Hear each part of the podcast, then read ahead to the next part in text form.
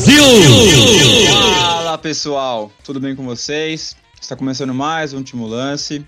Aqui quem fala é Milton Barros, comigo ele, Leandro Volpini. Boa noite, Leandro. Fala galera, boa noite. Bom dia, boa tarde para quem estiver ouvindo em outro período. Bora para mais um episódio do Último Lance. E também com a gente hoje o João Vitorino. E aí, João, boa noite. Olá pessoal, boa noite. Boa noite para todos que não são Frank Lampard. Bom, hoje a gente vai falar um pouquinho sobre o futebol internacional, a gente vai falar sobre o Benfica aí caindo na, na pré-Champions, o caso do, do Neymar que foi punido aí, sofreu racismo. A gente vai falar também sobre a convocação da seleção brasileira, também os causos aí da Libertadores que houve no, durante a semana e as manchetes dos nossos clubes paulistas maravilhosos. Fique ligado com a gente aí.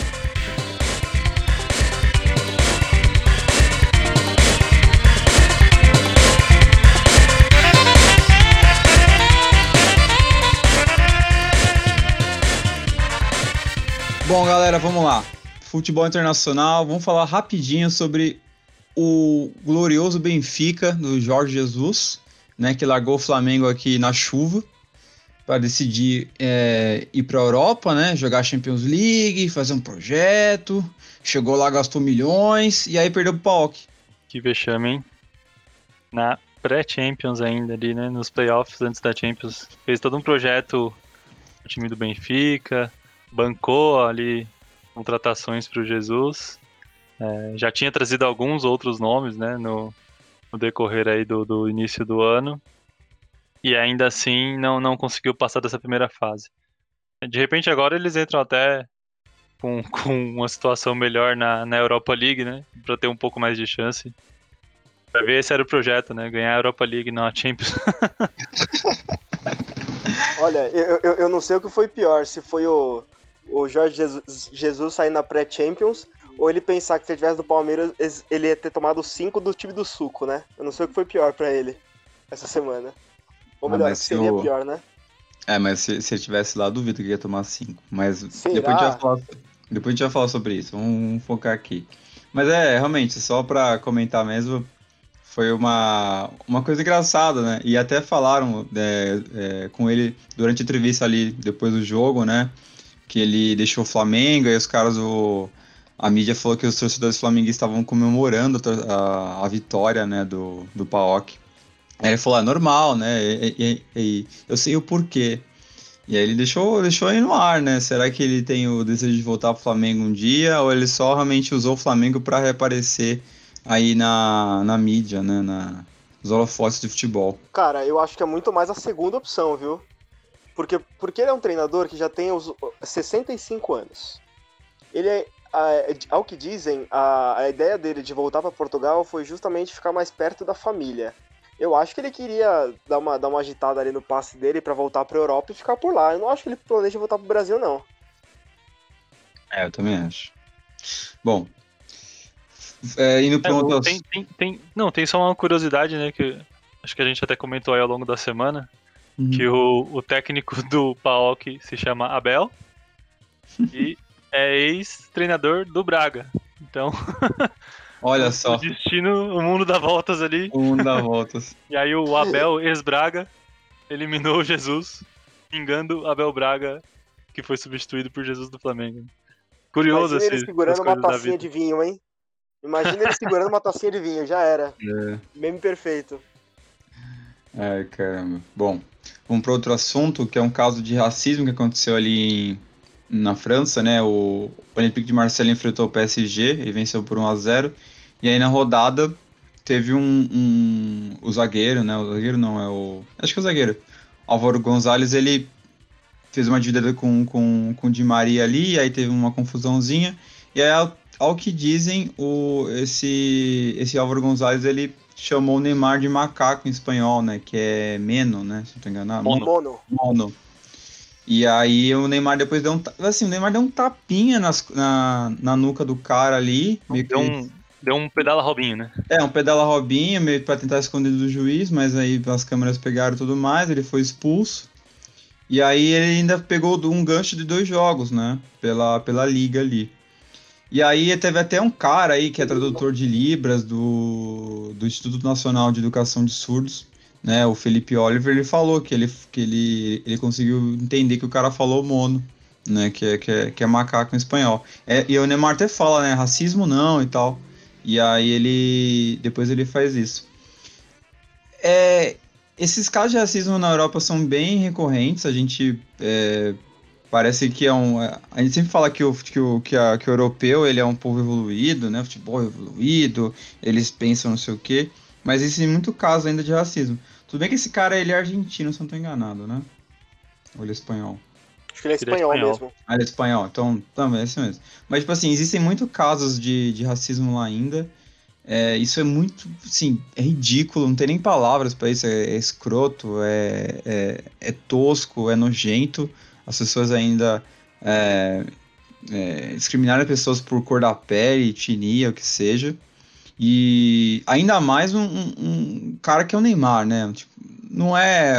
O cara, sabe, ele, ele, ele tentou de uma forma ainda repulsiva é, minar o cara, né? Que é o, que é o cara que pode virar o jogo ali, né? No Paris Saint-Germain. Ele, podia, ele realmente desequilibrou o Neymar psicologicamente e com, com certeza isso fez, ajudou o time do, do Olympique a vencer o jogo. Mas, cara, é, é triste ver isso ainda acontecer, principalmente na Europa, né? É, o que esse... eu acho. Oh, desculpa, Falei. achei que tinha terminado. Não, não, pode falar.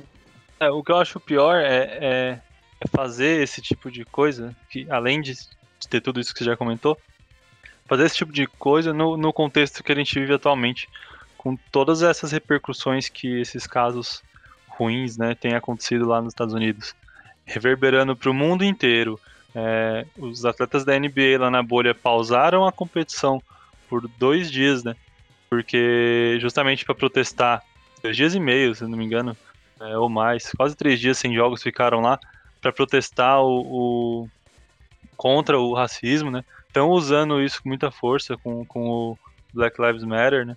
E o mundo tá falando muito de ser contra o racismo. Né? E aí o cara me solta uma dessa na partida. É, futebol tem calor do jogo e a gente acaba falando besteira, acaba falando besteira, mas esse tipo de coisa não é nem besteira, né? É, uma coisa é você xingar o cara ali no, no, no, no momento de calor, você falar, um, um, xingar a mãe do cara, sabe? Esse tipo de coisa que acontece. Agora, racismo não dá, né? Não, não cabe. Não cabe. É, e, e, João, você que é, que é negro, né? Você que sabe o, o que, que é isso que você tem a falar.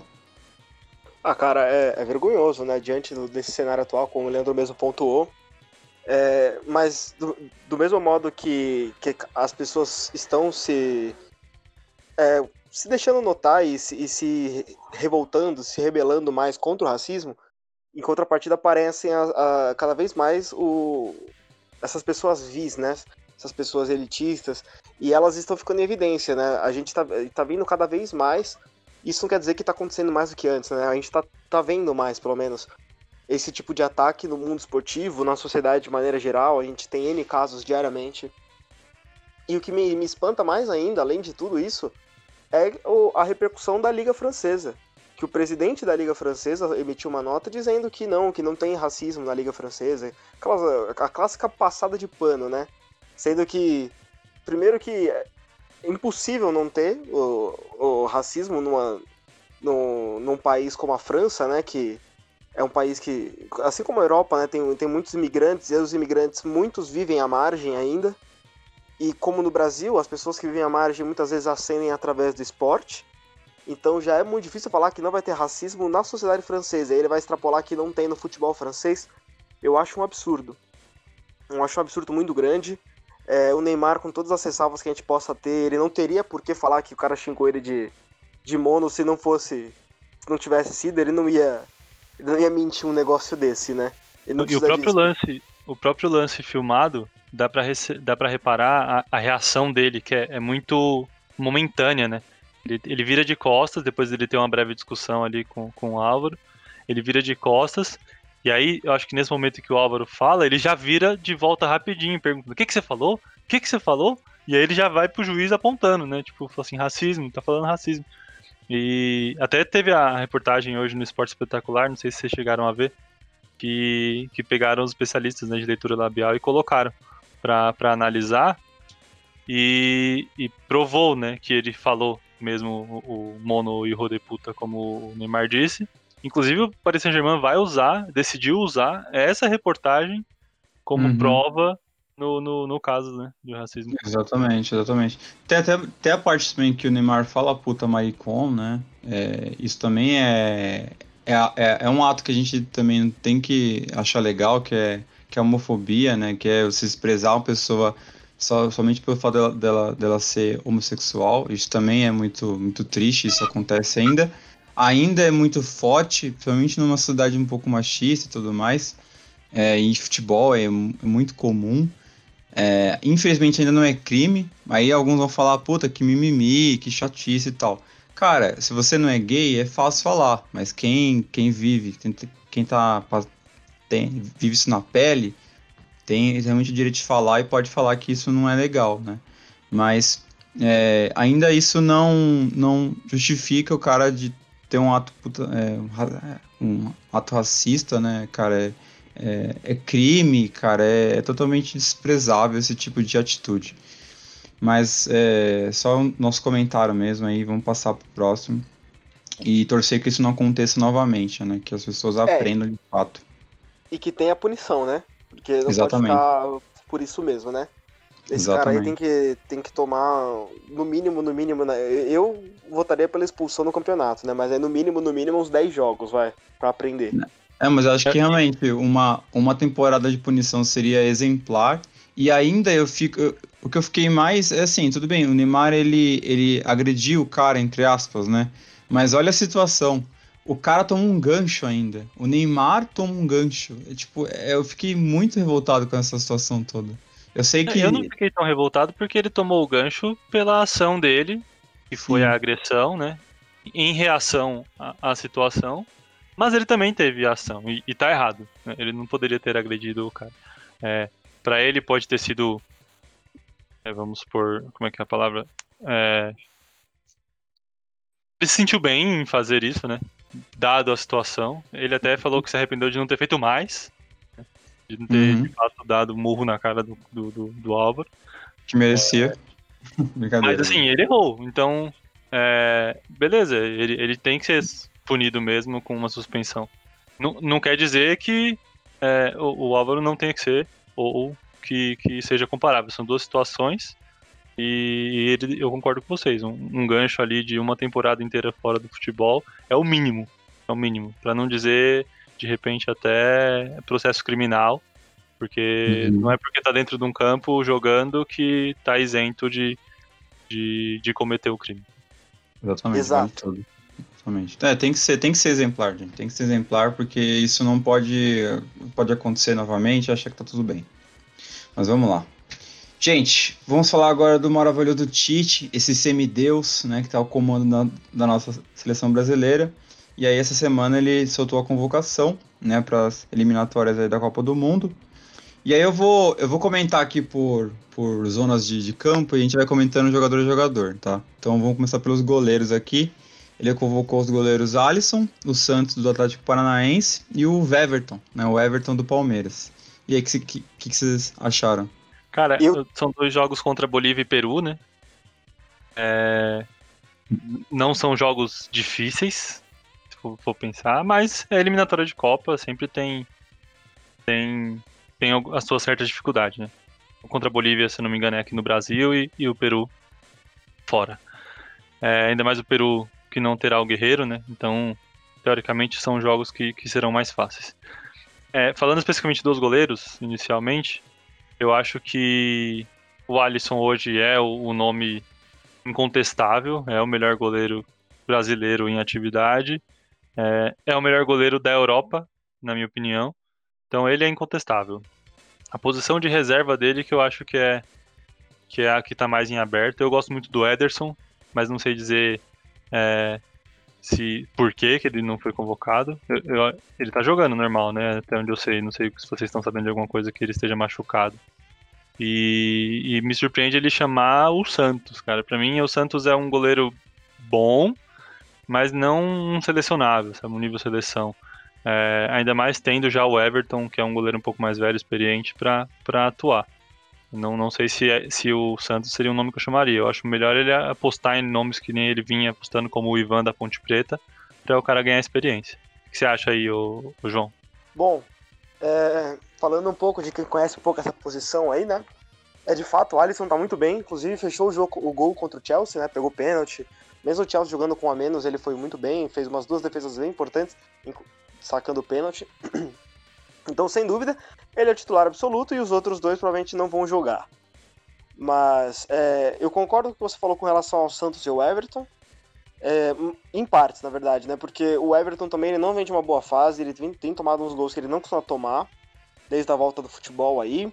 E o Santos é um bom goleiro, estava vindo melhor que o Everton e também andou dando uma oscilada. Eu acho que seria muito importante sim contar com o Ivan, porque o futebol é um momento, a gente sabe muito bem disso. E ele tá fazendo uma Série B muito boa com a Ponte Preta. Ele tem acho que 24 anos, se eu tô enganado. É o capitão da equipe. Uma equipe que tem jogadores mais experientes, né? Como o próprio Apodi. Então ele tem vindo muito bem. E eu acho que ele poderia contar nessa escalação. Eu acho que o Everton não tá sendo. É, o Everton, desculpa, o Ederson não, não, tá, não tem sido incluído. Por quê? O City ainda não fez nenhum jogo oficial na temporada. O primeiro jogo é amanhã, né? Segunda-feira. Quer dizer, a gente tá gravando no domingo, né? Então na segunda-feira, dia 21, é, que é a estreia do City na Premier League. E a última impressão que ficou do Everton foi aquele jogo contra o Lyon, nas, nas quartas de final da Champions, né? E o Ederson teve uma escalação ali, teve uma atuação ali bem, bem estranha, né? Que não dá pra falar que desclassificou o City, mas com certeza colaborou muito, né?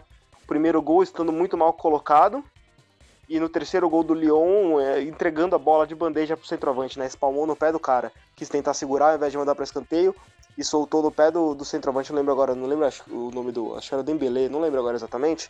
Mas soltou no pé no, a bola no pé do centroavante do Lyon e acabou tomando o gol que contribuiu com a eliminação do Liverpool, que eu acreditava que podia chegar na final. Com certeza ia engrossar um pouco mais o caldo contra o Bayern. Ainda que o Lyon tenha feito um bom jogo contra o Bayern.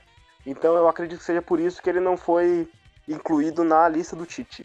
Só, você comentou a eliminação do Liverpool do, do, do City, né? Só pra dar uma corrigida. Isso, desculpa, do é, City. Isso, isso perdão. É, eu, eu concordo com vocês em questão do, do Alisson, ele é um. Cara, é ao concurso, não tem o que falar. É, é obviamente. Eu acho que no lugar do Santos, ele teria convidado o Cássio, se o Cássio estivesse numa, numa, numa fase de, decente, mas ele tá muito mal, então acho que foi a, foi a segunda opção dele aí. O Cássio como... tá meio fora do peso, parece. Não, o Cássio tá, tá assim, tá totalmente fora de, de tudo. Tá fora de peso, tá fora de técnica, tá assim, tá, tá muito ruim mesmo. E aí o, o Everton é um bom goleiro, então não tenho muito o que falar também. Ele foi campeão pela, pela seleção na Olimpíadas e tudo mais. E, eu, e, e, aí eu concordo muito com o Vopinho. O Santos eu fiquei assim, aquele ponto de interrogação na minha cabeça também. Eu não entendi o que aconteceu. É, ah, você pode falar que o Ederson teve uma. O Ederson, né, do City, teve uma, uma, uma, atuação estranha nos últimos jogos, né? Mas ainda, cara, é um goleiro que tem histórico, tem uma bagagem, né? É, eu não sei se ele queria não penalizar, talvez, o goleiro e trazer para cá, porque, porque assim, tra traz o goleiro para cá, depois para voltar para Europa você tem aquele período de quarentena e tudo mais. Mas isso não, não, não valeu, por exemplo, pro Alisson. Eu não sei o que aconteceu. Não sei se também. Assim, é, eu não quero falar isso porque é tudo se a gente acha que é, mas eu não tenho certeza. Que alguma coisa, sei lá, esquema de empresário para tentar vender o goleiro, não sei. Eu não sei se isso é verdade, se isso acontece de verdade. Cara, mas o Ederson, ele tá sendo muito questionado na Inglaterra, viu? Desde antes daquela falha contra o Lyon, já uhum. tinha um, um forte questionamento dele se ele era um goleiro pro nível do Manchester City, ou do projeto que o Manchester City quer representar. Aí, depois que voltou ao futebol, ele teve umas atuações bem boas, né? Pelo City, ele tava jogando bem. E isso foi meio que sendo indo para baixo do tapete. Mas é aquela coisa, quando o goleiro entra em desconfiança, foi só ele tomar aquele primeiro gol, aquele, é, lá do, ou melhor, aqueles dois gols, no caso contra o Lyon, que ele já entrou em, em descrédito de novo, né? Então eu não sei se talvez o Tite não tenha levado até mesmo para preservar o jogador, para dar tempo dele trabalhar no clube, tentar se restabelecer e depois levá-lo novamente. É, pode ser. Não, pode ser. E assim também, não importa muito, porque quem vai jogar é o Alisson. Então, você é. pode levar o Zezinho ali, Dani, sabe? Não importa muito. Goleiro Bom. reserva é o único que ganha o bicho inteiro sem, sem entrar, né? Vocês sabem dessa, né? É, é verdade? No, fute... é, no, no futebol profissional, né? O pessoal hum. ganha o bicho, os 11 que jogam, e quem entra na partida também joga, quando também leva inteiro quando o time ganha. Reserva só ganha metade. O único que reserva que ganha inteiro dos que não jogaram é o goleiro reserva. Que a chance do goleiro reserva entrar é, é ínfima, né? É, entendi. O, o, cara ganha o bicho inteiro. É justo. Bom, vamos, vamos para as laterais. Danilo, da Juventus, foi, foi convocado. O Alex Telles, né, do Porto. O Renan Lodge, do Atlético Madrid. E aí que vem a novidade o Tite convocou o Gabriel Menino do Palmeiras como lateral. Você tem a comentar aí, João? Cara, o Gabriel Menino, eu vi muito pouco ele jogar, como todos nós vimos ele muito pouco. É um cara que tá na ascensão aí nos últimos, sei lá, seis meses, e olha lá. Isso seis meses sem contar a pandemia, né? Então, até menos bobear. É, é sim um jogador promissor, como essa safra nova do Palmeiras tem jogadores muito bons, né? O Patrick de Paula eu, particularmente, gosto muito dele também. Um volante com uma boa saída de bola, canhoto, forte. O, o Gabriel Veron. Então tem um, tem um material humano bom ali na mão do Palmeiras. E eu acho que é promissor.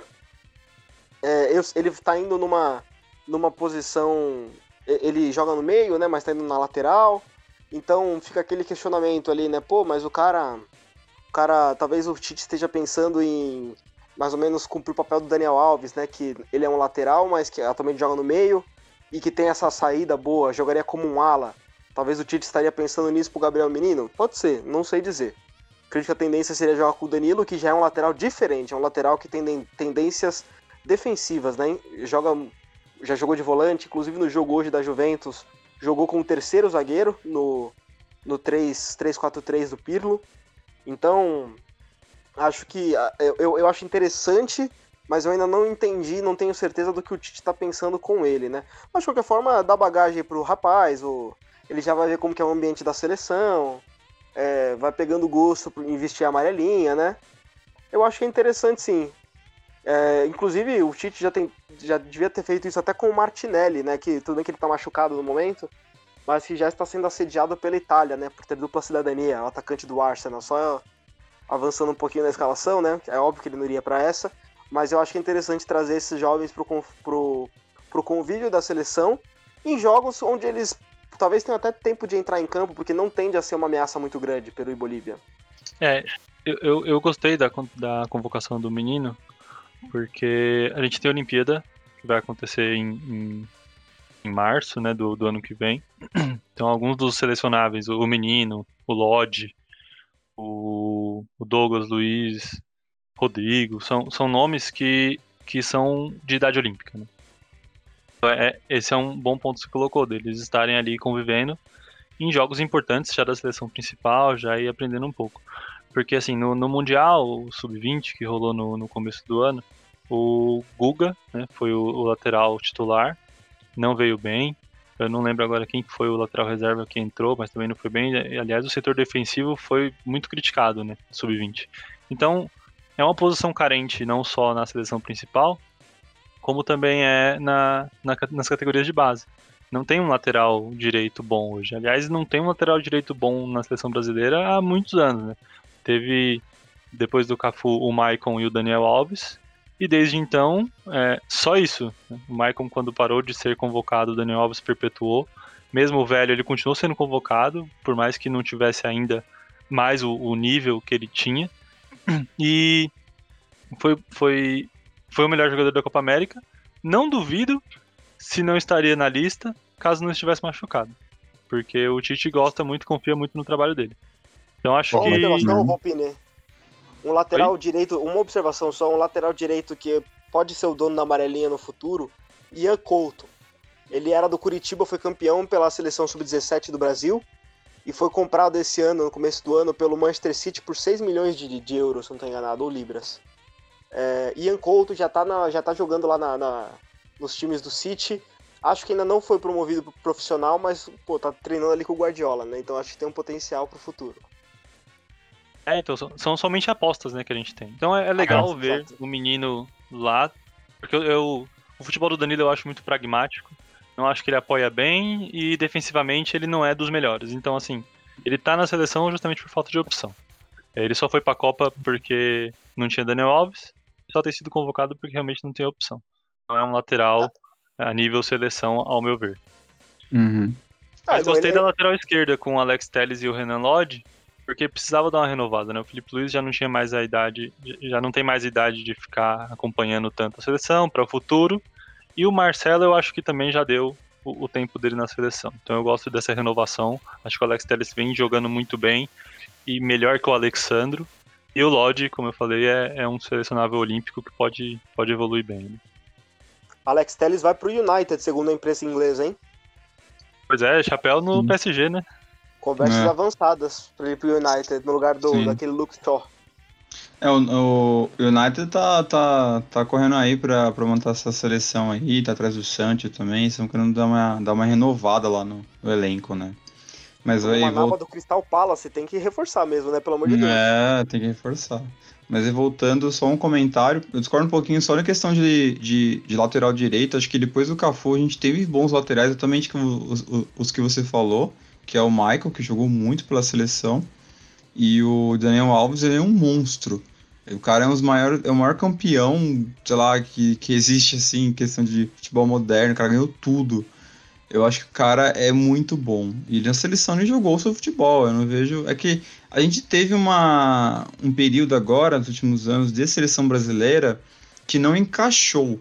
Não foi o elenco, foi jogadores que não deram certo jogando juntos. E quando a gente fala não deu certo, é que, é que não conquistou títulos expressivos, que é a Copa do Mundo. Mas conquistou Copa América, conquistou Olimpíadas. Eu acho que o brasileiro está mal acostumado. Eu acho que realmente a gente teve bons, bons times aí. Eu gostava muito do, do, do Daniel Alves na, na seleção. Acho que ele representou bem.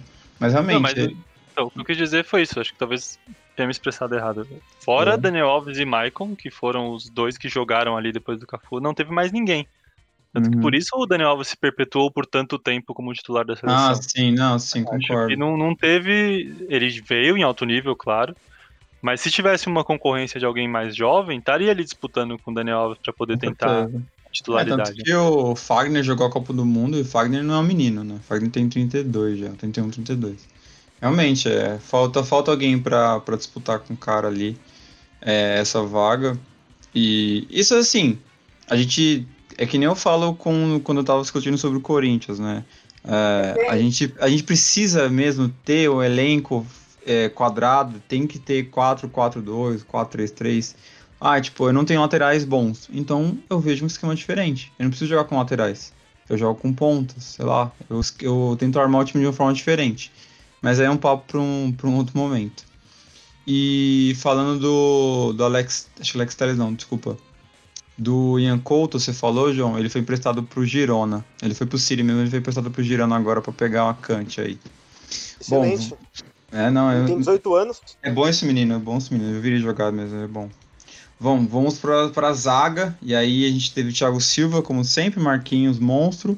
Aí a Felipe, né, do Atlético de Madrid, e o Rodrigo Caio do Flamengo. E aí que você tem que comentar, Vupini?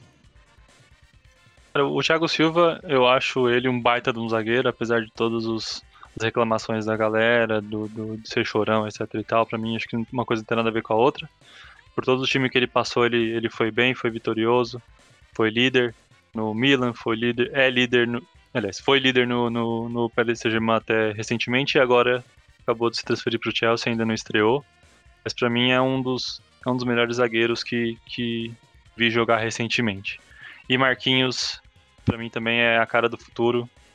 Tem tudo para ser um dos maiores zagueiros também do próprio Paris Saint-Germain e, e, e, do Brasil. Então é, essa dupla eu acho muito incontestável hoje de serem retirados. É, Felipe no Atlético de Madrid, eu tenho minhas, minhas ressalvas. Eu já não achava que, que ele era um selecionável quando estava jogando bem pelo Porto.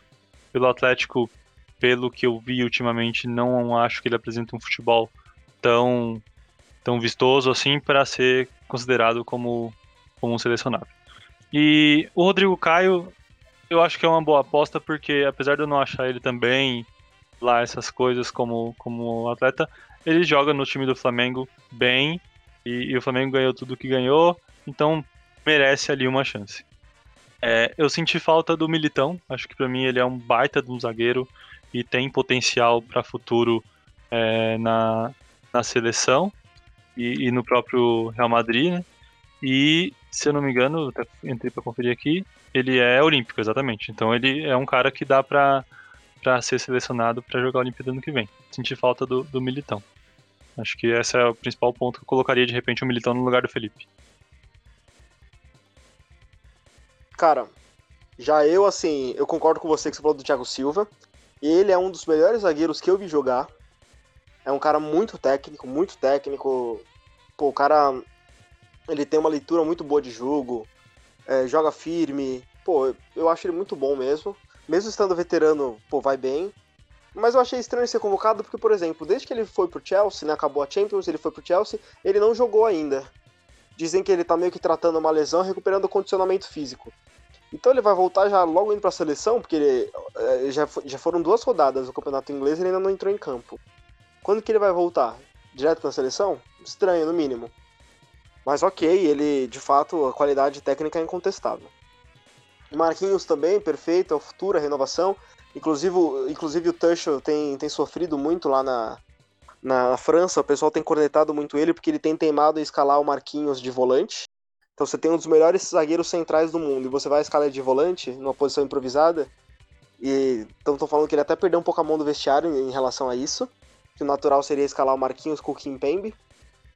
E Agora, sobre os outros, eu não concordo muito com a convocação de nenhum dos dois zagueiros aí, do, do Felipe e do Rodrigo Caio. E não por falta de qualidade, porque são bons zagueiros. O Felipe acabou de, perdendo um pouco de espaço no Real Madrid. O Rodrigo Caio também, o Flamengo já não tá mais aquele patamar que tava no ano passado, tal do outro patamar.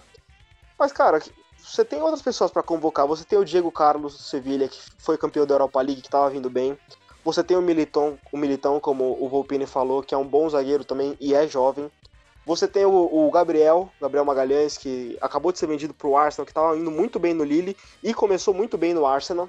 Então o cara já está vindo de um ano consistente, começa outro ano bom. Por que não testar com essas coisas? O Gabriel Magalhães, se não me engano, também tem idade olímpica. Por que não insistir? Por que não, não, não pegar essas peças, entendeu? Aí o Thiago Silva tem 36 anos e não está jogando. Vai voltar a jogar agora ainda, ok, mas não sei se ele tá com problema físico, se ele tá é, só sem ritmo de jogo. Fato é que ele ainda não voltou a jogar na Premier League. Qualidade indiscutível, melhor zagueiro, mas talvez não fosse o caso de levá-lo nessa, nessa, nessa parte das eliminatórias. E o Gabriel o, Magalhães, só pra complementar, tem 22 anos mesmo. Idade 22, olímpica. ou seja, idade olímpica, né? Aí, Sim. ó, você poderia, o Tite poderia fazer esses experimentos, eu acho. Eu acho muito estranha a convocação aí do Rodrigo Caio e do Felipe. Legal. Eu só eu, eu concordo com os dois é, em questão de, de Thiago Silva e Marquinhos, não tem nem o que comentar. É, o Rodrigo Caio, eu acho ele um bom zagueiro. Não tenho nada contra ele. Eu só não confio muito, assim. Não sei se ele. Sei lá. Cara, eu como, ah, eu como São Paulino entendo perfeitamente o que você tá colocando. É um cara que não inspira confiança. É, é isso. Ele é bom, mas é, não inspira não confiança. Eu não sei. Porque Aperta aquele peida. Muito, assim. É porque assim, o, o que aconteceu? O Flamengo ele foi campeão é, brasileiro num campeonato de bêbado.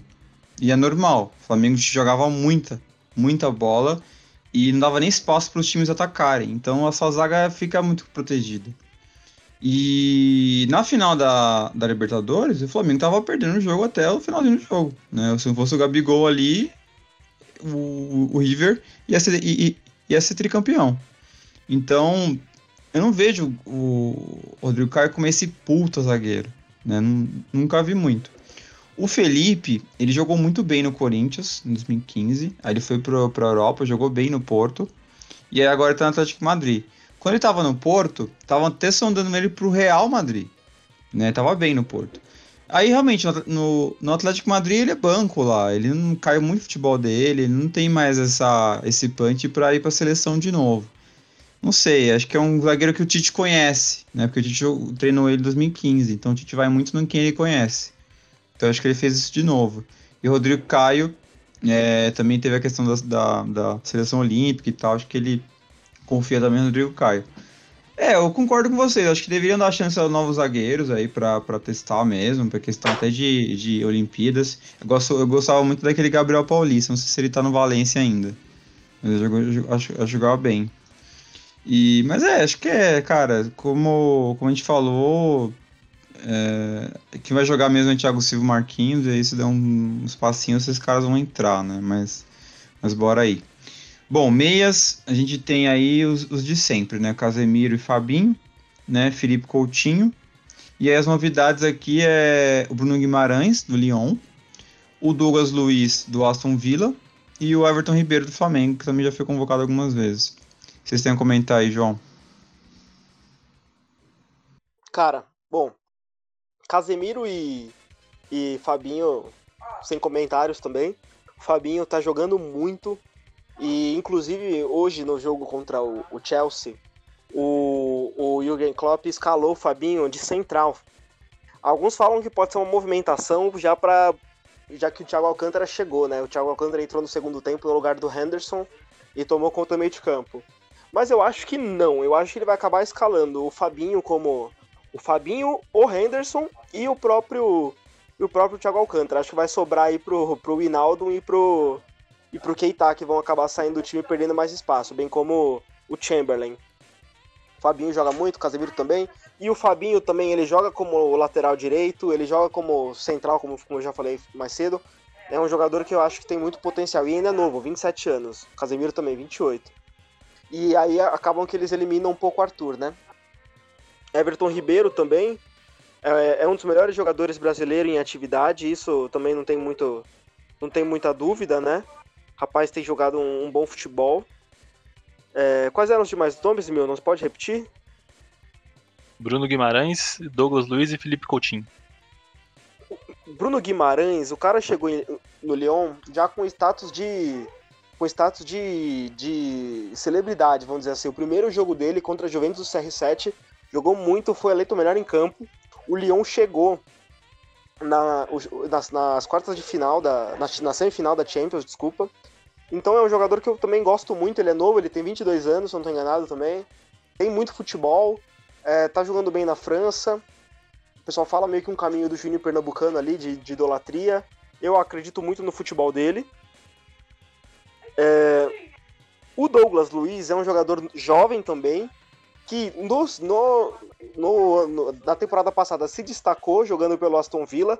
Basicamente, só ele e o Grealish se salvaram daquele time, que escapou do, do rebaixamento na última rodada, né? Com o lendário Pepe Reina no gol. É um jogador que ele é bom, mas eu, eu não acho ele um jogador que faz a diferença, tá? Ele é um jogador muito colaborativo, é um volante que tem um bom passe, tem uma boa saída de bola, uma, uma boa mobilidade, mas eu acho ele muito pouco incisivo. Eu acho que ele não colabora muito na fase criativa do jogo, principalmente da, na, na segunda metade do campo, né, na parte do ataque. Que seria interessante ter um volante que fizesse isso, né? E o Felipe Coutinho, por fim, ele é um jogador que eu já não sei o que falar para ele, porque eu esperava muito dele na Copa 2018 ele meio que me iludiu.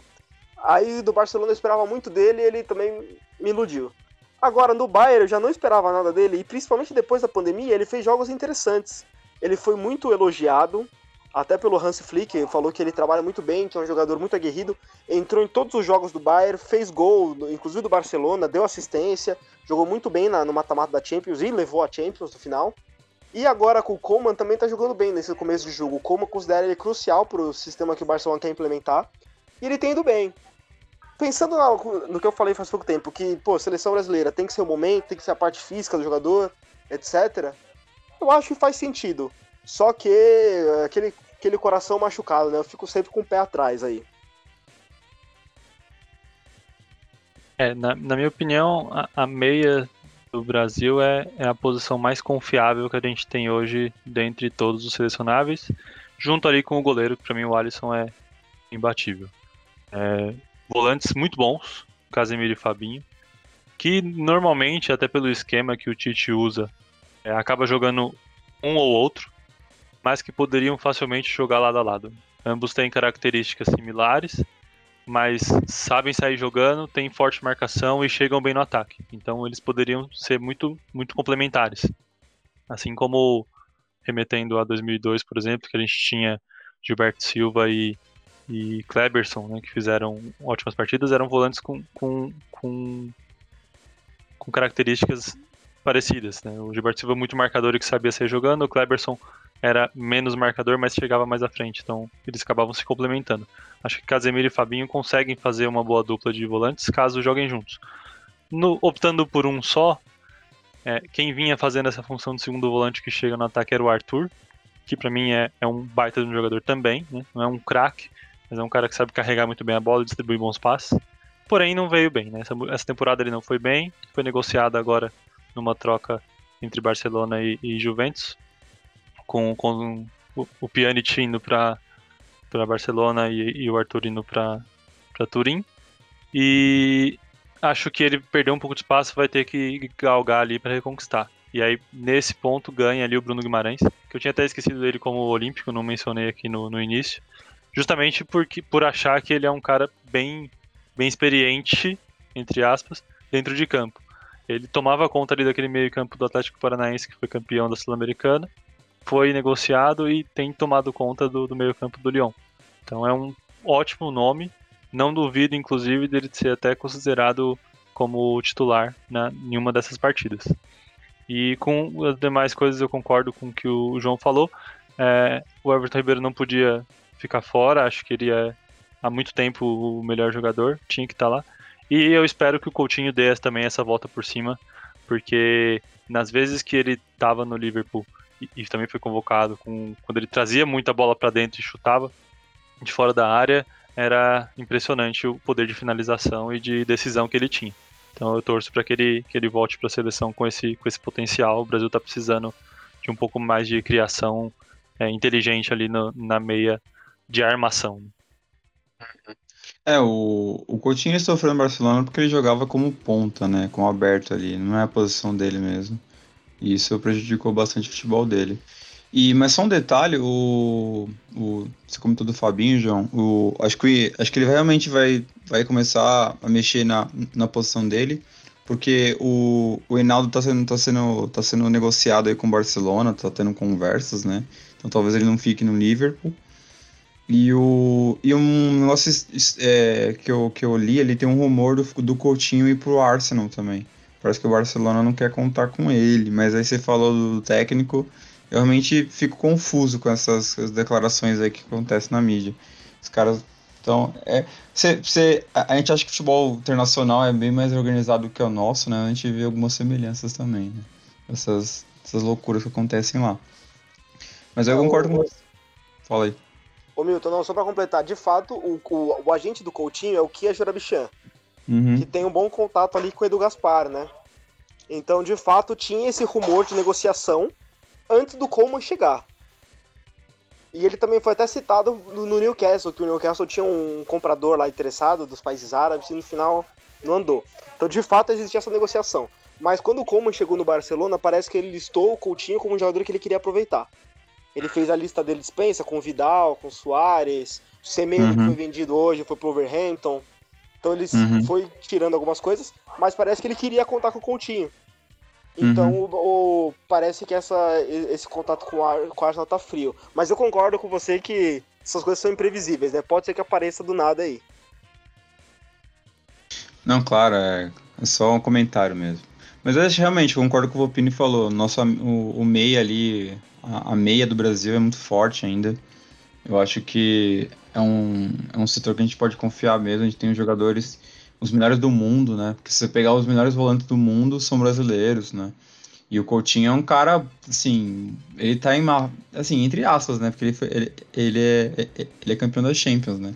Mas é um cara que tá em uma fase perante ao que ele já apresentou. Né? O Coutinho tá apresentando futebol abaixo do que já pode apresentar, mas ele ainda é um bom jogador, realmente. E o, o Everton Ribeiro super é, merecia já essa convocação, tá jogando muito mesmo. Ele desponta muito ali no, no time do Flamengo. Ele, esse ano, ele, ele tá se destacando mais que o próprio Bruno Henrique, que era um cara que tava voando ano passado, né? Gabigol e Bruno Henrique. Hoje ele tá se pontando mais que esses dois. E agora vamos pro setor de ataque. E a gente tem os nomes aqui é, que eu particularmente gostei. Acho que concordo bem, bem com, a, com, a, com a convocação do, do Tite. Que a gente tem Gabriel Jesus, né? O Rodrigo, do Real Madrid. O Neymar o Everton Cebolinha do Benfica, que agora é só Everton, o Roberto Firmino do Liverpool e o Richarlison do Everton também. que vocês têm a comentar aí e Volpini. Cara, é, essa para mim é uma das posições mais concorridas na, na seleção hoje. Apesar de a gente ter de, de craque mesmo, só o Neymar é, e os demais bons jogadores, acaba sendo o, o, a posição que realmente tem vários nomes que ficaram de fora e poderiam ter sido chamados. É, o próprio João mencionou com relação a selecionável olímpico o Martinelli, que no Arsenal tem, tem jogado bem, apesar de entrar jogando na maioria dos jogos, mas quando entra faz gol. E no Ajax tem o Davi Neres e o Anthony, que começou muito bem a, temporada também, fazendo gol lá e jogando bem. O próprio Lucas Moura não tem muitas chances, é, nunca teve, na verdade, mas é um nome para a posição. E aí tem o William, que começou voando no Arsenal nessa primeira, primeira rodada, jogou bem também. Então, assim, são, são vários nomes possíveis que poderiam estar tá, tá disputando ali vaga na seleção. Por exemplo, se o Richardson estivesse fora e ele chama o William, eu não acharia nenhum, nenhum tipo de absurdo. Ou, por exemplo, o, o Rodrigo não ter sido chamado porque é um, um selecionável olímpico e ele pensar em outro como o próprio Anthony. Não acharia também um absurdo. Ou Vinícius Júnior, né? Que são nomes que estão ali disputando você fala, pra subir. Então, você fala o William do, do, do Arsenal, não do, do Palmeiras. Não, é. não, o William do Arsenal. Então, assim, é, William do Palmeiras? Que William do Palmeiras? É, você falou se o Richardson não fosse convocado, eu não acharia estranho convocar o William. Eu falei, mas o Richardson é centroavante. Por que ele convocaria o William? Aí eu pensei que era ah, o William tá, Palmeiras. Entendi, o, o William Bigode. Não, uhum. então, é porque o Richardson, ele apesar de, de, de ser um centroavante, né, e, e, o reserva imediato ali do, do Firmino, ele também pode jogar aberto. Assim como o Gabriel Jesus. Uhum. Ele joga centralizado e também pode jogar aberto. Então acho que esse, Justamente ele chama Gabriel Jesus e Richardson mais por conta disso, por ter possibilidades de escalá-los de formas diferentes, do uhum. que a unanimidade do futebol deles. Né? Não, com certeza. Então, não, que... não, é verdade, concordo com você. Desculpa, pode continuar. Não, é, é, acho que a única, a única possibilidade adicional que de repente poderia se pensar em levar, é, ainda mais pelo momento que vive, na minha opinião, é, seria o, o Marinho. É, ele tem sido muito decisivo no Santos, carregando o Santos nas costas. E já que o Everton Ribeiro está recebendo essa chance no setor de meio de campo, tá certo que é menos concorrido, o Marinho poderia ser um cara ali ser chamado, por exemplo, no lugar do Rodrigo. É, de novo, tá certo que o Rodrigo pode estar lá para ganhar esse corpo que precisa para a seleção olímpica. E o Marinho está é, tá no momento bom, ótimo agora, mas que não teve momentos bons e ótimos há tanto tempo, né? Como tem o Everton Ribeiro. Então, em termos de chance, o Everton Ribeiro merecia há mais tempo do que o Marinho. Mas está vivendo um bom momento, poderia ter essa possibilidade e, e ser o cara ali para colocar e, e, no segundo tempo, por exemplo, e tentar mudar alguma coisa, né? Não, concordo com você, até porque faz muito sentido, porque você convoca, por exemplo, um Gabriel Jesus, né, que provavelmente vai ser, vai ser titular, mas é um cara que não estava jogando. E o Marinho tá jogando muita bola, assim. Tudo bem que, de novo, né? A gente joga, joga num, num campeonato de bêbado, né? É muito diferente o nível. Mas, cara, se Everton Ribeiro foi convocado, acho que ele merecia também. O próprio Cebolinha. Cebolinha ele tá jogando no Benfica há meses. Ele não tá mostrando nada lá na Europa. Ele tava jogando aqui no Brasil. Então acho que realmente faltou um pouco mais de tato aí. Ou a gente também tá achando que é, a gente tá sendo muito precoce, que o Marinho tá apresentando há, há, pouco tempo também um bom futebol, né? Então, talvez a gente tenha tá tendo essa leitura um pouco precoce. Não sei qual que é o, a situação aí, mas na minha opinião também concordo com você. Acho que o Marinho merecia aí uma, pelo menos uma, uma chance para ver se ele se encaixa, pelo menos se ele se dá bem. Ainda mais contra a Bolívia, né, cara? Acho que tinha tudo para ele jogar bem. E aí, João, o que você tem para comentar aí? Então, cara, o que eu acho é o seguinte: quando a gente olha a relação, começando pelo tópico do Marinho, de fato o Marinho está jogando muito e está salvando o meu time ultimamente, eu concordo com isso. Mas vocês citaram vários nomes que teoricamente estão ainda na frente do Marinho, né? A gente tem aí Anthony, a gente tem aí o, o Davi Neres, a gente tem o próprio Martinelli que estava machucado, a gente tem o, o Vinícius Júnior. Então, sabendo pela lógica do Tite que ele tende a trabalhar com jogadores que são da confiança dele, ele não ia puxar o Marinho já de primeira. Com certeza. Sendo que ele tem essa lista de jogadores com os quais ele já trabalhou. Quando a gente olha para a lista que ele colocou, Gabriel Jesus teve a temporada mais goleadora da sua carreira. É, ele se beneficiou da volta da pandemia que o Agüero se lesionou. E ele aproveitou bem a oportunidade, fez vários gols, inclusive os dois gols que eliminaram o Real Madrid foram dele. É, o Rodrigo tem ganhado mais e mais espaço com o Zidane, tanto que o Zidane preferiu, se bem o Bale e o James Rodrigues já estavam meio, meio problemáticos, né? Mas ele ele optou por, por não seguir com esses jogadores, com o Mariano, com o, o agora o outro do é o Lopes, se não me engano, para ficar com para ficar com o Gabriel Jesus, pro, com o Rodrigo e com o Vinícius Júnior. Então também acho que faz sentido a convocação. Ele é um atacante que tem 19 anos e ele é muito tático, muito técnico, então ele não tem tanto drible quanto o Vinícius Júnior, mas ele tem um poder de definição maior e de cumprir é, é, funções táticas maior também. Esse, essa, esse poder dele, né? Neymar não preciso nem falar, levou o PSG para Champions. Nem Noé carregou tanto animal na arca que nem ele carregou o PSG. Aí Everton no, no Benfica, ele tá sendo convocado mais pelo Grêmio, como você falou, já tá indo bem no Benfica, o pessoal tá gostando muito dele, mas é bem recente. acredito que ele vai que ele vai desempenhar bem também, porque o Jesus é um bom técnico e o campeonato português também não é nenhuma fortaleza absurda. É um pouco mais competitivo que o brasileiro, é, eu acho que é, não ganha por muito, não chega nem, nem perto do, do campeonato inglês, campeonato italiano, espanhol, etc. Mas eu acho que ele vai performar bem sim. Em breve talvez a gente possa vê-lo numa liga mais forte. O Firmino, o Firmino ele é um jogador que tem uma função especial. É que a gente aqui no Brasil, como ele joga camisa 9 e centralizado, a gente tende a vê-lo como um centroavante, que na prática ele não é. Ele é um segundo atacante, até mesmo um. talvez até jogaria como um, um meia, né? Dependendo do, do, do, time montado. Mas ele falso é muito, 9, né? É, um uhum. falso 9. Hoje, por exemplo, do jogo contra o Chelsea, ele deu ele deu o, gol do Mané, ele colocou a bola na cabeça do, do Mané e falou: faz e me abraço. Então ele abre muito espaço pro Mané e pro Salah jogar. Tanto que quando eles não jogam, quando ele não joga, o desempenho dos dois também fica comprometido. E o Richarlison, ele é um jogador muito bom. Ele, eu, eu gosto muito dele, ele é jovem, ele e gosto até do carisma dele, né? Mas o futebol dele é muito bom. E o Carlo Ancelotti, que é o técnico atual dele, falou que é um dos melhores atacantes com quem ele já trabalhou. Carlo Ancelotti, que já comandou Milan, Real Madrid, Bayern, etc. Eu acho que isso quer dizer alguma coisa, né, Milton? É vai isso. pra Olimpíada também, né? É. 23 anos só. Tem já aí, o ano que vem vai ser sub-24, né? É, não, ele já iria, né? Porque ele completou 23 anos nesse ano. Então ele, ah, então. ele já teria idade olímpica mesmo que fosse agora. Então ele, e é um ele jogador... é... E é um jogador que tem destaque no Everton, né? Ok, não é um time do Big Six da Inglaterra, mas é um time forte, né? Um time competitivo. Time tradicional, né? Isso.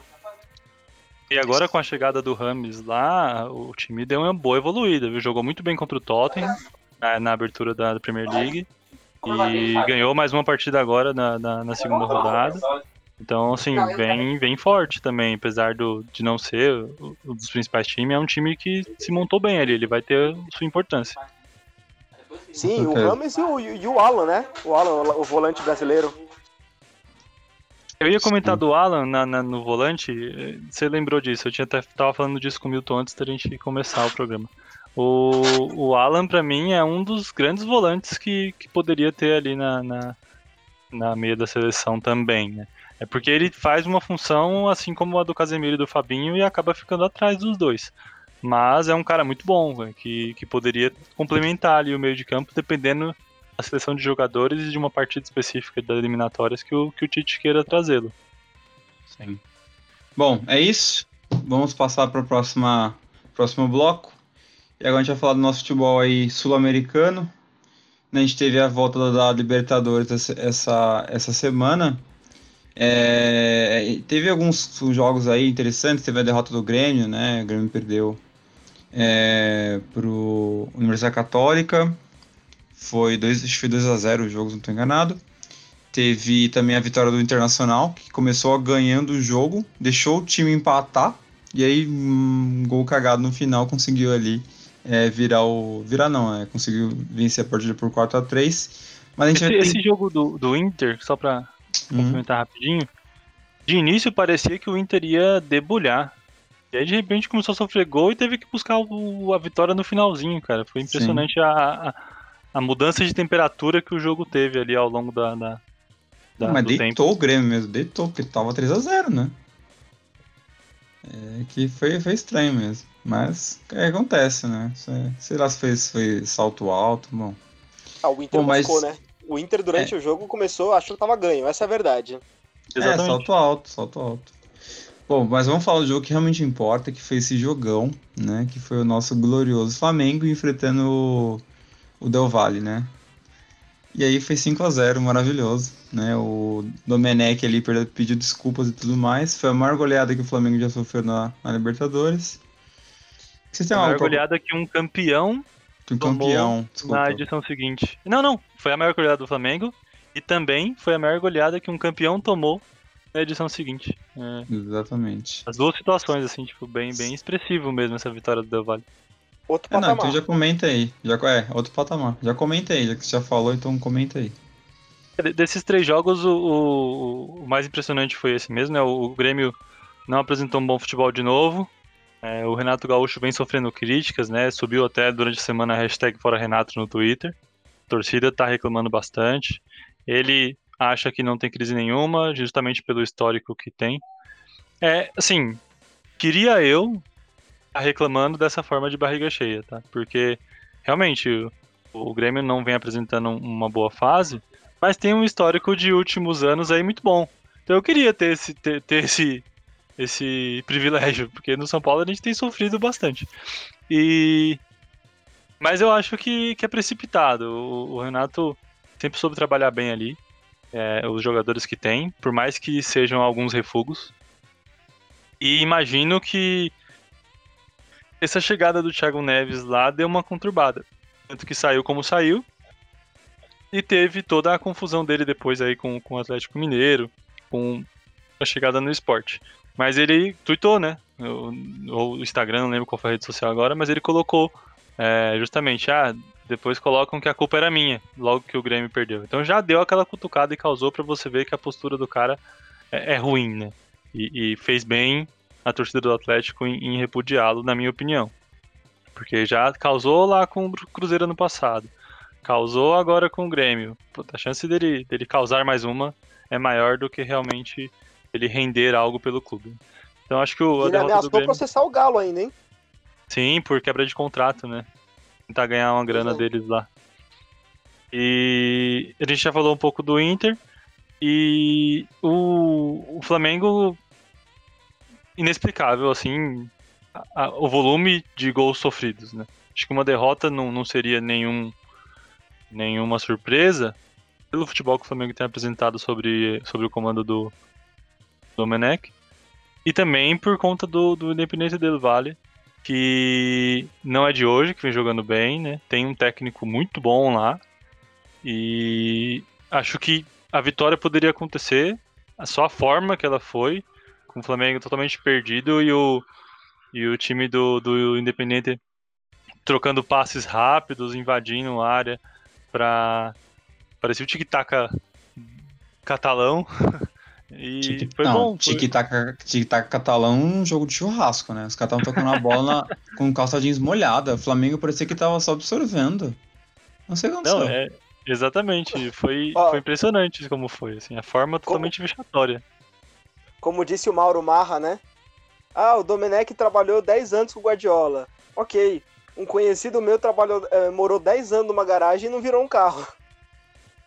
Só, só um parênteses. Não, mas essa, essa, essa frase é boa, né? Então quer dizer que se eu, se eu pegar, sei lá, a babá dos filhos da, do, do Guardiola, eu posso trazê-la para treinar o Corinthians aqui. pois é, então. Só um, um paralelo aí, né?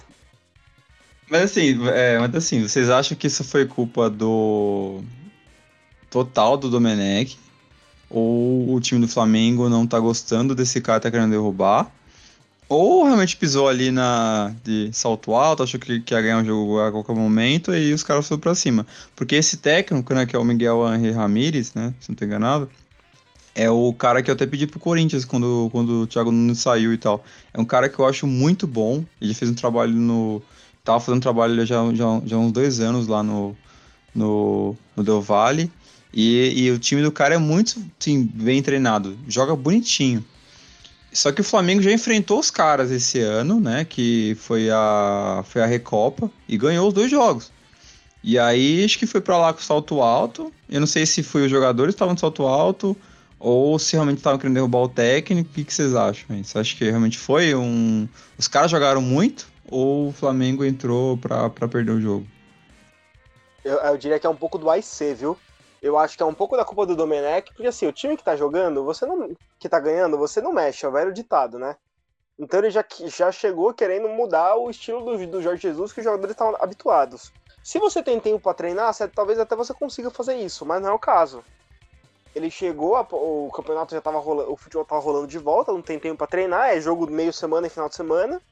Então assim, meio complicado, né? Aí eu já acho que, que tem um ponto negativo aí. É, uhum. E também um pouco de que os jogadores devem ter entrado de salto alto, né? Pô, pô ah, atuais campeões, é outro patamar e não sei o que, né, né? E tomaram, basicamente isso que aconteceu. Eles não anotaram a placa do caminhão. Foi feio, foi feio. Mas é isso aí, é bom pra, pra, pra ficar esperto aí, pra descer um pouco desse, desse pedestal. É, o time do Flamengo ele viveu um, um momento muito bom e eu acho que não vai se repetir esse ano novamente. Apesar dos times da Libertadores é, não seria um grande desafio para o Flamengo, né? Mas é o Flamengo que eu estava esperando que ele viesse do ano passado. Time que perdeu poucas peças, né? Perdeu só, praticamente só o Mari e o, e o Rafinha, né? Mas, cara, mudou bastante a postura do Flamengo, realmente é, como o time se porta em campo. E eu acho que vai ter mais dificuldades esse ano. Pode ser campeão? Provavelmente do Brasileirão vai ser.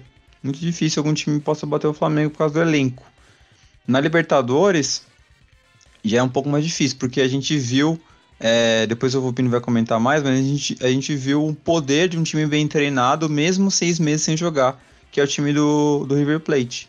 Né, que é um time que estava ali praticamente inativo, e quando voltou, cara, fez um, um jogo bom até, né? Pra, pra quem tava voltando a jogar bola depois de seis meses. Então, é, vai ter um desafio maior esse ano na, na, Libertadores. E também, né, tem o, o, o, Palmeiras, que, cara, o Palmeiras tá. Hoje teve um empatou e tudo mais, depois a gente vai comentar mais também. Mas assim, o Palmeiras tá jogando bem. Assim, é um time que tem uma, uma base muito forte e tem os meninos aí da base, inclusive, estão tão, tão dando um respiro novo pro, pro, pro, Palmeiras. O Luxemburgo, para mim, tá acertando bastante ele no time. Mas aí, fechando o assunto de Libertadores, vamos para nossas manchetes maravilhosas aqui dos nossos clubes paulistas. E aí vamos começar com o Coringão, né? O Corinthians que finalmente demitiu o Thiago Nunes. É, e aí a gente está de técnico novo, que é o Diego Coelho, né? O Kratos Negro, né? Maravilhoso. E aí ele, ele assumiu o clube aí nas últimas duas rodadas e já, já começou perdendo para o Fluminense por, por 2 a 1 um. E aí teve uma confusão, né? Os torcedores do Corinthians foram lá cobrar os jogadores é, no desembarque do, do, do time. Os caras foram cobrar até o Cássio, cara. Foram cobrar o Cássio, não sei o quê. Tem que jogar bola. O Fagner também, né? Inclusive ameaçaram o filho do, do, do, do Fagner aí nas redes sociais. E eu queria fazer só um comentário rápido sobre esse, esse caso. Se você, se você sabe quem fez isso, se você fez isso e tá ouvindo, vai tomar no cu, né? Porque futebol, cara, é só futebol. Nada vale uma vida, nada vale você é, destratar uma pessoa dessa maneira. É, os caras são profissionais, eles estão ali, eles são. É a mesma coisa se eu fosse lá na sua empresa e você fizesse um relatório errado e eu, sei lá, fosse te cobrar dessa maneira. Não funciona assim. Futebol, eu sei que envolve paixão, eu sei que envolve emoção, mas isso não é admissível. Não pode, não pode haver esse tipo de, de violência que, mesmo que não seja física, mas é um tipo de violência sim, e eu acho isso totalmente abominável.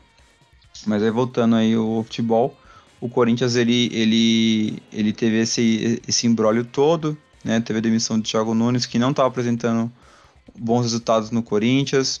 É, em partes por causa de elenco, sim, mas em partes também porque ele queria encaixar o, o esquema tático dele num elenco que não tinha peças para esse esquema, né? é, ele queria implementar, ele queria que ele queria implementar algo que ele já viu dar certo num time que não tem as peças para dar certo.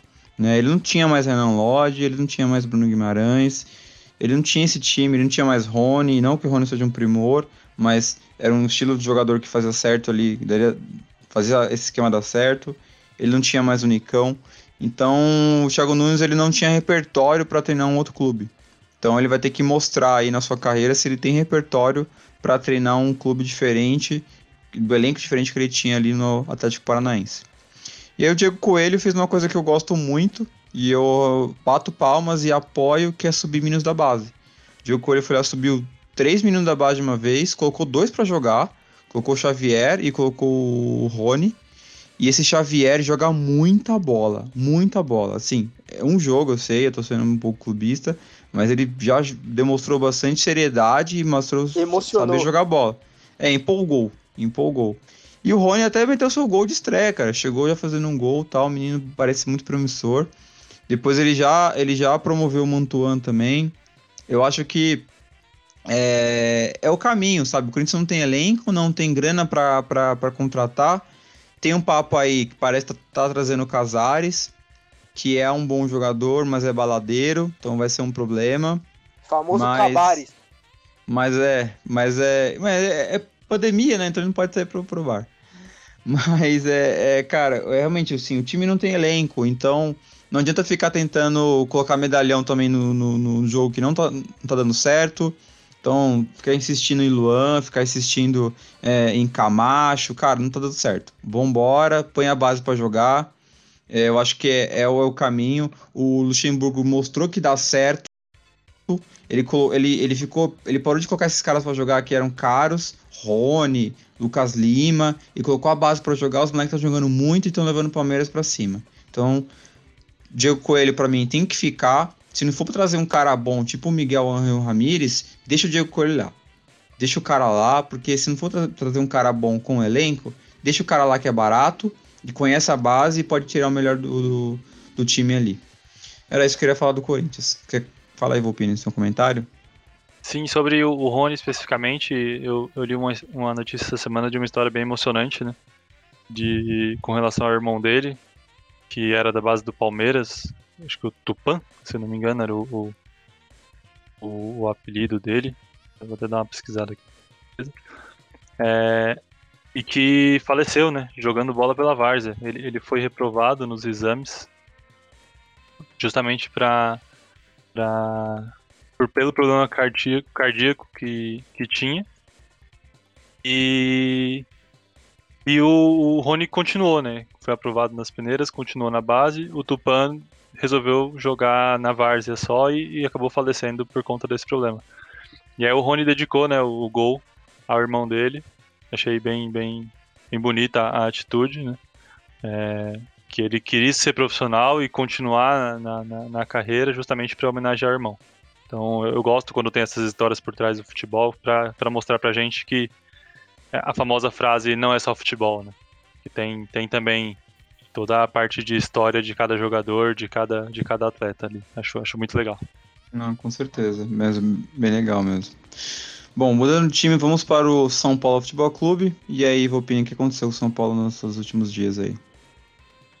É, não, não jogamos pelo Brasileirão nessa, nessa rodada, né? Esse jogo que teria sido agora foi antecipado foi aquele jogo contra o Atlético que, que conseguimos vencer. É, justamente porque a gente teve o jogo contra o River agora quinta-feira e vai ter terça-feira contra a LDU. Não, não teria o tempo hábil ali para ter uma partida nesse final de semana. É, na volta da Libertadores, acho que criamos uma expectativa alta, justamente por conta do, do River estar há seis meses sem jogar, né? Então vinha só treinando. Teve o, o, a perda de um dos, dos, jogadores por, por Covid também. Então viria com, com um elenco não tão repleto é, e ainda cheio de dúvidas. Mas aí o, o Reinaldo foi peça fundamental na, na partida. Importantíssimo nos gols, tanto do River quanto do São Paulo. Então participou dos dois lances do gol do São Paulo, chutando a bola em direção ao gol onde o River acabou marcando contra nas duas vezes. e falhou na marcação nos dois gols que o São Paulo sofreu. É, me espantou a intensidade que o River Plate teve na partida, mesmo estando sem ritmo de jogo e parado há seis meses. Os caras estavam em cima de todas as jogadas, marcação alta também na saída de bola.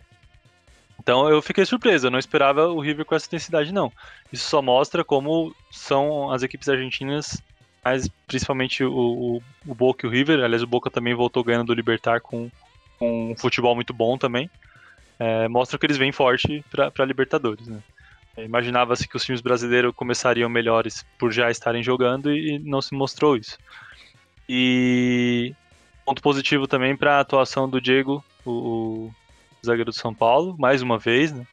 Mostra a personalidade do menino, ele, ele foi muito ousado ali naquela vez no clássico contra o Corinthians, peitou o Jô e tal. Mostrou mais personalidade ainda na Libertadores, chegou firme em todas as divididas, não afinou. Acho que o Léo sentiu um pouco mais.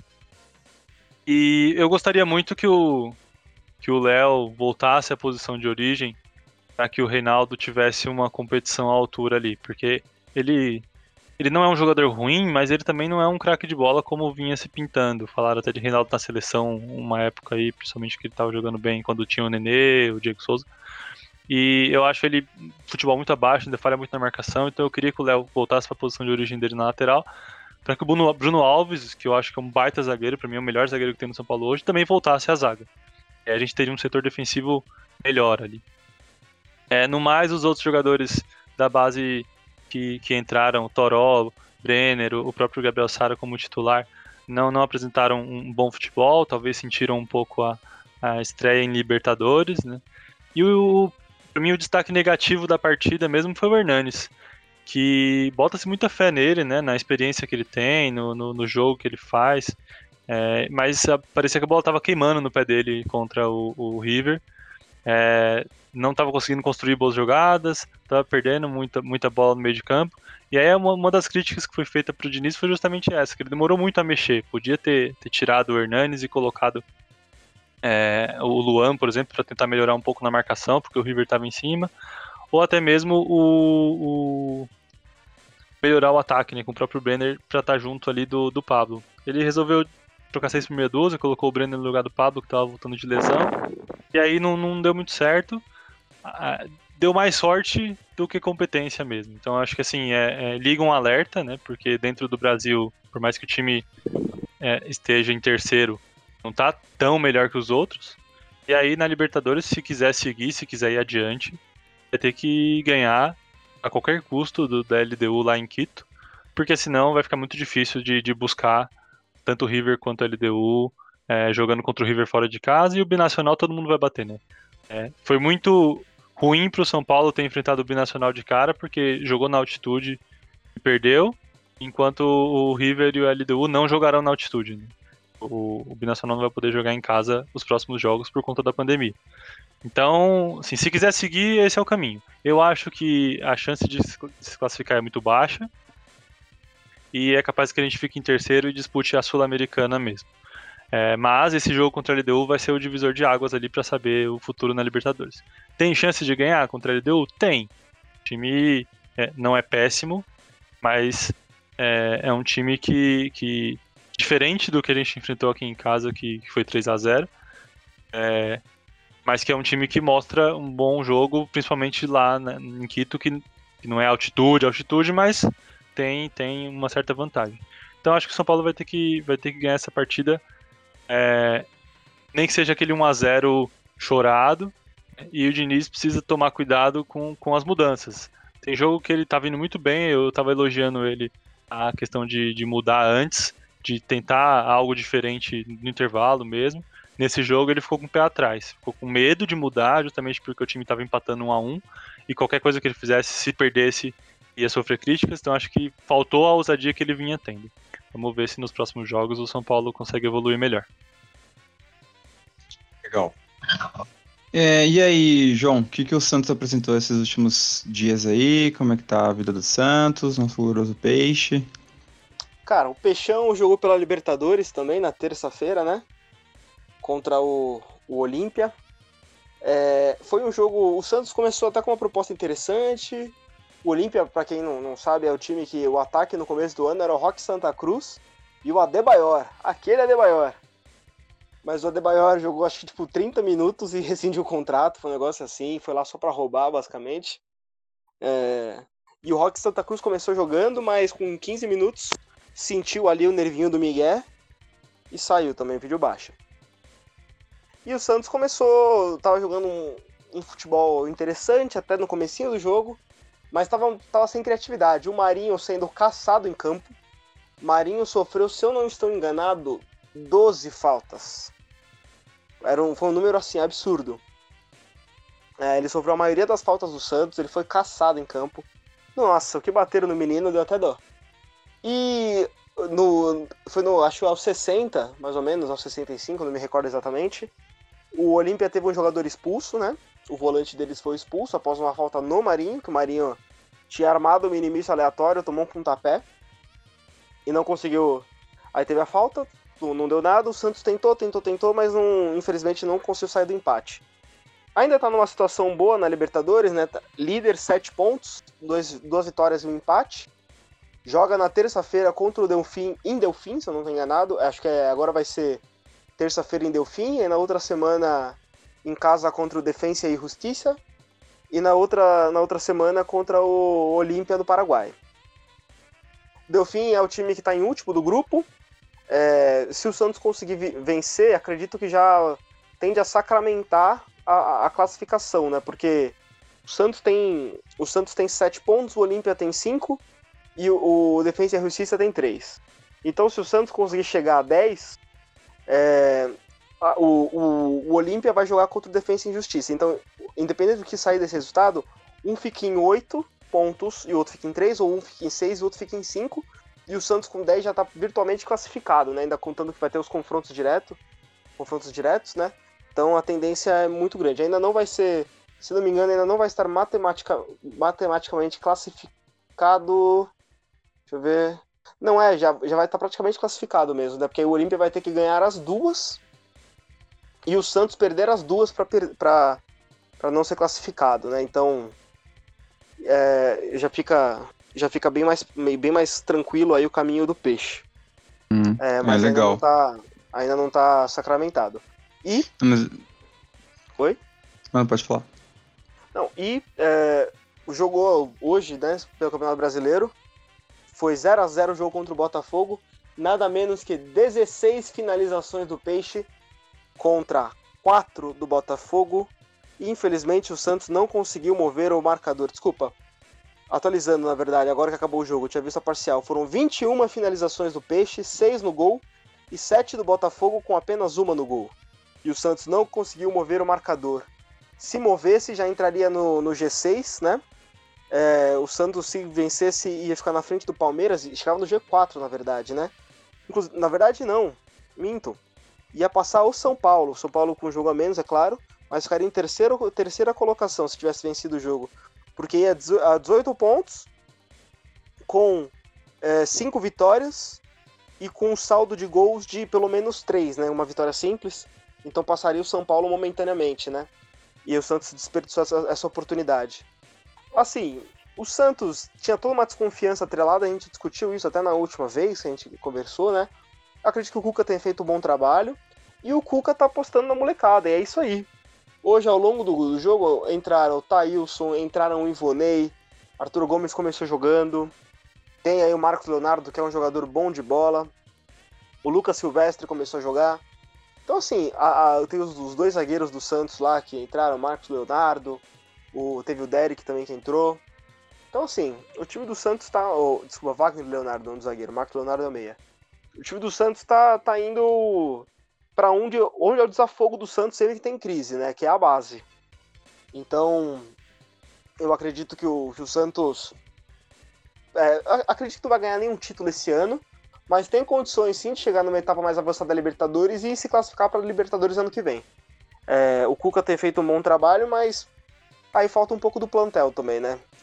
Os times Sim. que tem plantel melhor também estão oscilando, a gente pode ver até pelo próprio Internacional que perdeu do Fortaleza, né? Uhum. Então é isso. E eu só hum. queria fazer uma, uma pontuação o aí. Palmeiras também, né? Não, pode falar. É, Palmeiras empatou hoje com o Grêmio, né? O... Eu vou comentar agora. 0. Mas eu queria comentar também, Milton, só um ponto que você citou, né, da entrada do Geo Coelho, que eu não consegui fazer esse comentário na hora. Hum. Mas o, o, Corinthians eu acho que tem um bom nome para contratar, né? É, Cristóvão Borges está no mercado, tá? Então fica a dica para vocês pensarem aí. Ele, ele, ele, ele, treinou já. Ele... É, então. Treinou o Corinthians já, foi, ele foi muito bem nessa página pelo Corinthians, eu me lembro. E eu acho que ele tem o DNA do Corinthians impresso. Acho que seria muito bom para vocês, sim. tá? Muito legal. E também pegando tá, esse bacana. gancho, Miguel Angel Ramírez, né? Que era o, o, o tópico que chegou nesse tema. Uhum. É, o Santos cogitou é, contratá-lo no começo do ano. Mas na época preferiu o, preferiu o Jesualdo pela, pela, pela experiência. É, a gente Pérez viu. não dá uma dentro, hein? A gente viu a experiência. Dentro, é. E falando no Pérez, o Santos também teve outra notícia negativa, né? Que foi a expansão das dívidas com o, o Achipato, né? O Santos divulgou o balancete do segundo, do, segundo semestre, do segundo trimestre do ano. A dívida a curto prazo é, reduziu um pouco, mas a dívida no total aumentou. Então é um resultado equilibrado que não seria de todo ruim, mas tem ali uma questão que é no mínimo, para quem conhece um pouco de contabilidade, que é no mínimo estranha, porque os, os adiantamentos de verba do das contratos de TV entraram como receitas do período. E isso, teoricamente, é equivocado. Então, na verdade, o Santos. O gap que foi apresentado, na verdade, é 40 milhões maior, né? Que era o valor listado como entrada das, do adiantamento das verbas rescisórias. Então, é uma coisa meio problemática. E das contratações que o São Paulo fez no ano passado, o Santos, as contratações foram parceladas, inclusive as que foram antes, né? O Santos não pagou nenhuma. Então tem a, tem a dívida com o Ashpato do Chile pelo Soteldo e a, e a dívida do, com o com o Kleber Reis com o Hamburgo, né? O Santos até tinha feito um, um, bem bolado, tinha meio que acordado de pagar a dívida do Hamburgo, mas no final ia pagar só com a venda do zagueiro Jackson Poroso, pro, que foi vendido pro, pro Braga, se não estou enganado, que eram 500 mil euros, a dívida já está ficando na casa dos 5 milhões de euros, se não estou enganado, ia tentar reparcelar o resto, parece que não deu certo. Agora entrou com essa questão do Aspato e o, o Santos basicamente está sem dinheiro em caixa. Eu tenho muito medo de que não aconteça uma, uma sanção tipo a do Cruzeiro de começar com menos 6 pontos no ano que vem, hein? Ah, vamos... esse, esse José Carlos Pérez é horroroso. Chega de santo, porque ninguém tá ouvindo aqui, porque não tem santista ouvindo podcast, né? Os caras ouvem rádio no máximo. É, ou contratar o Christopher ou, Buarque, ou, lá, ou aparelho, ou aquele aparelho de, de é, é, aquele aparelho do, do, hospital, né, que fica pi, pi, é. o máximo que o santista ouve. Bom, Isso aí é lá. o jogo do Corinthians, é vamos, só vamos, vamos falar o que interessa aqui, vamos falar do Palmeiras um pouco aqui. É, o Palmeiras enfrentou o Bolívar aí no meio da semana também lá na altitude de La Paz. Né, ele venceu por 2 a 1 O Palmeiras entrou bem no jogo. Ele teve, fez um gol de pênalti com o William, depois ele marcou um golaço com, com, com o Gabriel Menino, e depois o Riquelme diminuiu pro, pro Bolívar. Inclusive, um comentário aqui rápido, Milton. É, o menino deu uma entrevista hum. falando que logo que ele foi no dia da convocação, ele não estava vendo, ele estava almoçando com a mãe. E aí recebeu uma ligação da empresária dele. E parabenizando, né? Ele falou assim, ó, mas de novo, né? Você tá me dando parabéns pelo, pelo gol. aí ela falou, não, você agora vai vestir a amarelinha. E aí ele falou que se emocionou bastante e tudo. Ele não, não, não sabia, não tava nem acompanhando o anúncio da convocação ao vivo. É, esse moleque tá jogando muito mesmo. Mas só, só, só vou terminar ele, o, o Palmeiras venceu o jogo por 2x1, é, ele chegou a 9 pontos, ele, ele, o, o, grupo B lá da, da Libertadores, né, o Bolívar é terceiro, o Guarani está em segundo lugar com 3 pontos, e aí na lanterna tem o Tigre, né, com 0. E aí o Palmeiras hoje enfrentou o Grêmio, é um jogo feio, aquele jogo que você tem o botão de desver, você vai apertar, um jogo muito feio, mas aí o Palmeiras conseguiu é, o Luxemburgo, né, ele mexeu no time ali no segundo tempo e aí deu uma, um movimento diferente para o time, conseguiu abrir o placar, né, com o Veiga, ele pegou um, um belo lance, assim, um, meio que um voleio, assim, é, no meio da área, né, o Luxemburgo, ele tava... É, do Vinha. E é legal porque o, o Luxemburgo ele tava jogando com o Veiga aberto, ele pôs o, o, ele na meia, ele liberou os pontos ali, conseguiu jogar bem com, com os laterais e conseguiu esse cruzamento. Você vê como o dedo técnico influencia pra caralho assim, no jogo. É bem, é bem interessante ver os jogos do, do Luxemburgo. E aí o, o Veiga acertou um belo chute. E aí no finalzinho do jogo, praticamente o último lance, o, o Gaúcho colocou lá uns pontas novos lá do, da, da base do Grêmio. E aí o menino lá fez o, conseguiu empatar o jogo no finalzinho do jogo. E aí o Grêmio arrancou empate, que tava praticamente perdido esse jogo. O Grêmio não tinha poder de reação nenhum. O Alisson tava já é, entrando em conflito com os caras e tudo mais. O Grêmio ele tá jogando. Curioso Ferreira, que fez o, o gol Isso, Ferreira, obrigado. E assim, o, o, o Grêmio tá muito triste de ver jogar. Eles jogam com uma vontade, assim, parece eu indo, indo pra academia, assim, bem triste. Bem triste. Mas o, o. E assim, o Palmeiras estava reconhecível hoje também, que é um time que jogou muito bem né, nos últimos jogos. É, mas hoje estava irreconhecível, tá, tá oscilando um pouco. Mas como todos os times de São Paulo estão oscilando bastante também, né? Mas é o melhor time que eu, na minha opinião, hoje.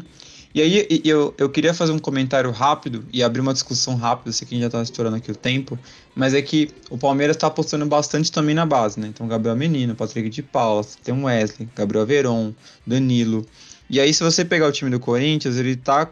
Ele tá, o Diego tá começando a fazer isso e deu certo no primeiro jogo, colocar a base em campo. O Santos sempre apostou na base e tá fazendo isso de novo. E o São Paulo tá apostando na, na molecada, né? O, o Diniz abriu mão ali daqueles caras que ele considerava confiáveis, né? Com os caras, os medalhões, e tá pondo os moleques que ele, que, que ele acredita para jogar bola também. E o São Paulo melhorou bastante também, desde então. A gente tá tendo uma renovação no, no futebol paulista muito por necessidade e não por escolha, né? Mas é interessante ver isso, né? Isso acontecer. Os, os, os técnicos estão abrindo mão daqueles caras que ganham é, um, salários astronômicos para pôr essa molecada para jogar e eles estão resolvendo, né? Isso é muito bacana de ver. Você tem algo para comentar sobre isso? A necessidade se fez muito, né, para que apostasse mais. O São Paulo tem um, um, histórico de revelar bons jogadores e ter apostas na base. O Santos tem mais isso. Acho que a, a dos quatro grandes, o Corinthians e o Palmeiras eram os que mais tinham é, dificuldade em colocar essa, essa base em campo. Mas um dos benefícios que o Luxemburgo tem justamente no time, apesar de toda a oscilação e, e do futebol que tem apresentado, foi justamente isso, bancar a molecada da base. E, e, a gente sabe que, que os times de São Paulo aqui se destacam nos campeonatos sub-20, sub-17. Então tem, tem bons nomes. Falta apostar neles mesmo, né? E, e é legal ver é, uma cria do seu time ali.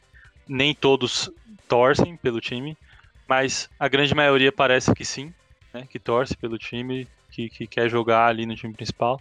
E aí é bom porque dá um gás para ter um equilíbrio futuro.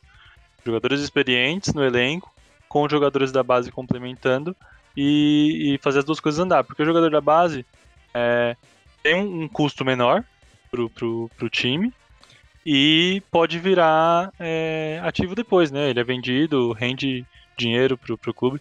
Então vale, vale a pena esse investimento na base, né? É, e e pro, pro futebol brasileiro acho bom também, para ter renovação e, e cada vez mais ter nomes fortes ali para disputar vagas, tanto na seleção olímpica quanto na própria seleção principal. Não, sem dúvida. O, você vê vai, os, os, últimos grandes paulistas aí, né? Nos últimos anos, revelando, vai. Santos Rodrigo, São Paulo Anthony, Davi Neres, Militão, é, aí o Palmeiras, Gabriel Jesus, e o Corinthians com Abuda, Jô, é, pô, Lulinha. Passou a boca então, o realmente capitão, vale muito a pena, o né? O capitão do Paris Saint-Germain da seleção brasileira é o Corinthians. Não, exatamente. Grandes, Marquinhos, grandes Felipe. Ali, né? É, William. Betão, Betão, nossa, assim, vários jogadores de, de muita qualidade saindo dali. É muito, realmente. Tá bom. Pessoal, muito obrigado por ter ouvido até aqui. É, fiquem aí ligados no feed de vocês para os próximos episódios. Uma boa noite para quem está ouvindo, bom dia, boa tarde também, dependendo de que horário você está ouvindo isso. E até a próxima, galera. Obrigado.